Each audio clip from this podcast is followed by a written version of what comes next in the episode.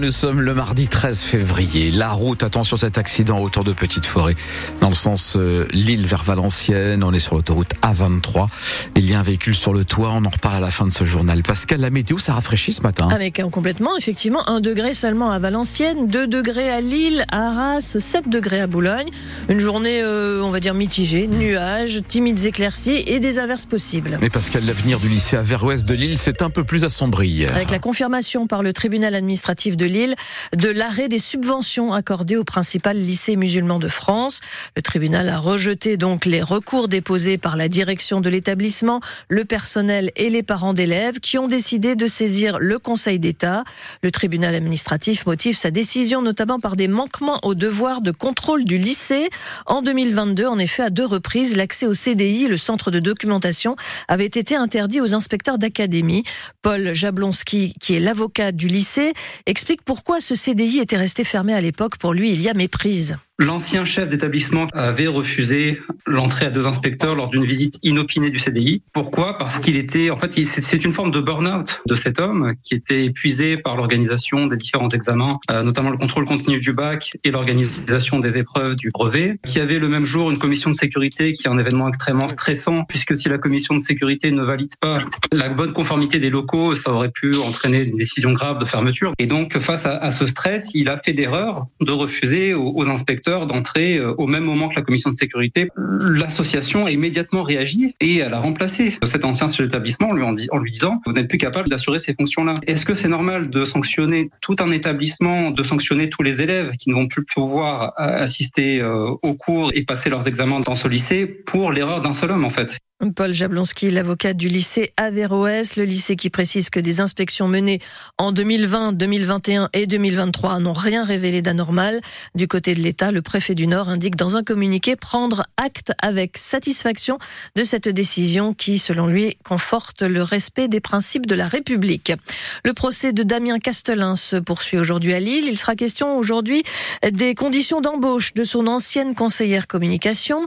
Hier, l'audience s'est focalisée sur les frais de bouche, environ 20 000 euros de dépenses via des notes de frais pour ce qui semble relever d'un usage personnel, costume à 2500 euros, repas au restaurant, deux nuits dans un hôtel de luxe à Paris.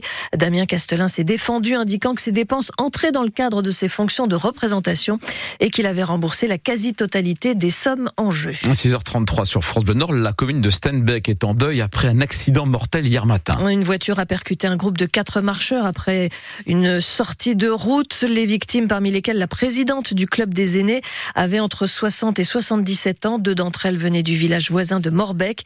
Le conducteur de la voiture est toujours en garde à vue. Cet homme de 51 ans a expliqué s'être endormi au volant et avoir perdu le contrôle de son véhicule. Il appartient maintenant aux enquêteurs de confirmer ou non cette version.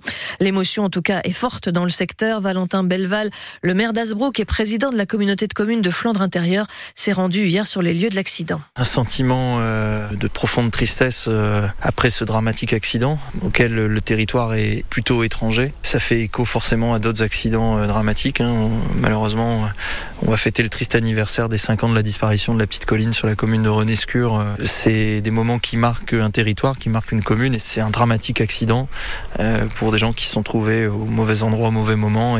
Et, on est en, pensée avec les familles de ces victimes bien connues sur le territoire de la Flandre aujourd'hui. Valentin Belval, le président de la communauté de communes de Flandre intérieure, qui évoque le drame de Renescure. C'était en février 2019. Euh, une petite fille âgée de 8 ans morte renversée par un poids lourd. Son chauffeur a été condamné à 18 mois de prison avec sursis pour homicide involontaire. Une femme de 67 ans est morte hier en fin de matinée, piégée par la marée à Camier sur la plage de Sainte-Cécile. Elle se promenait avec une autre femme de 77 ans et trois chiens. La plus âgée a réussi à sortir de l'eau par ses propres moyens. Son amie a été prise en charge par un témoin, mais elle était en arrêt et les secours n'ont pas pu la réanimer.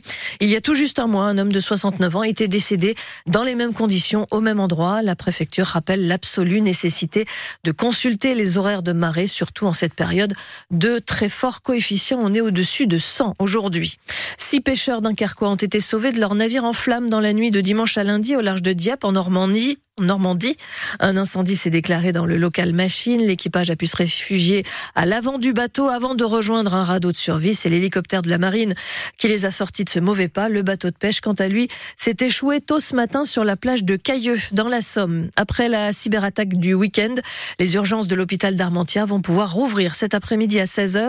Tous les logiciels de l'établissement ne sont pas opérationnels. Pas de souci, par exemple, pour l'admission et la sortie des patients. Par contre, le logiciel qui est en lien avec le laboratoire et la pharmacie n'est pas encore euh, opérationnelle.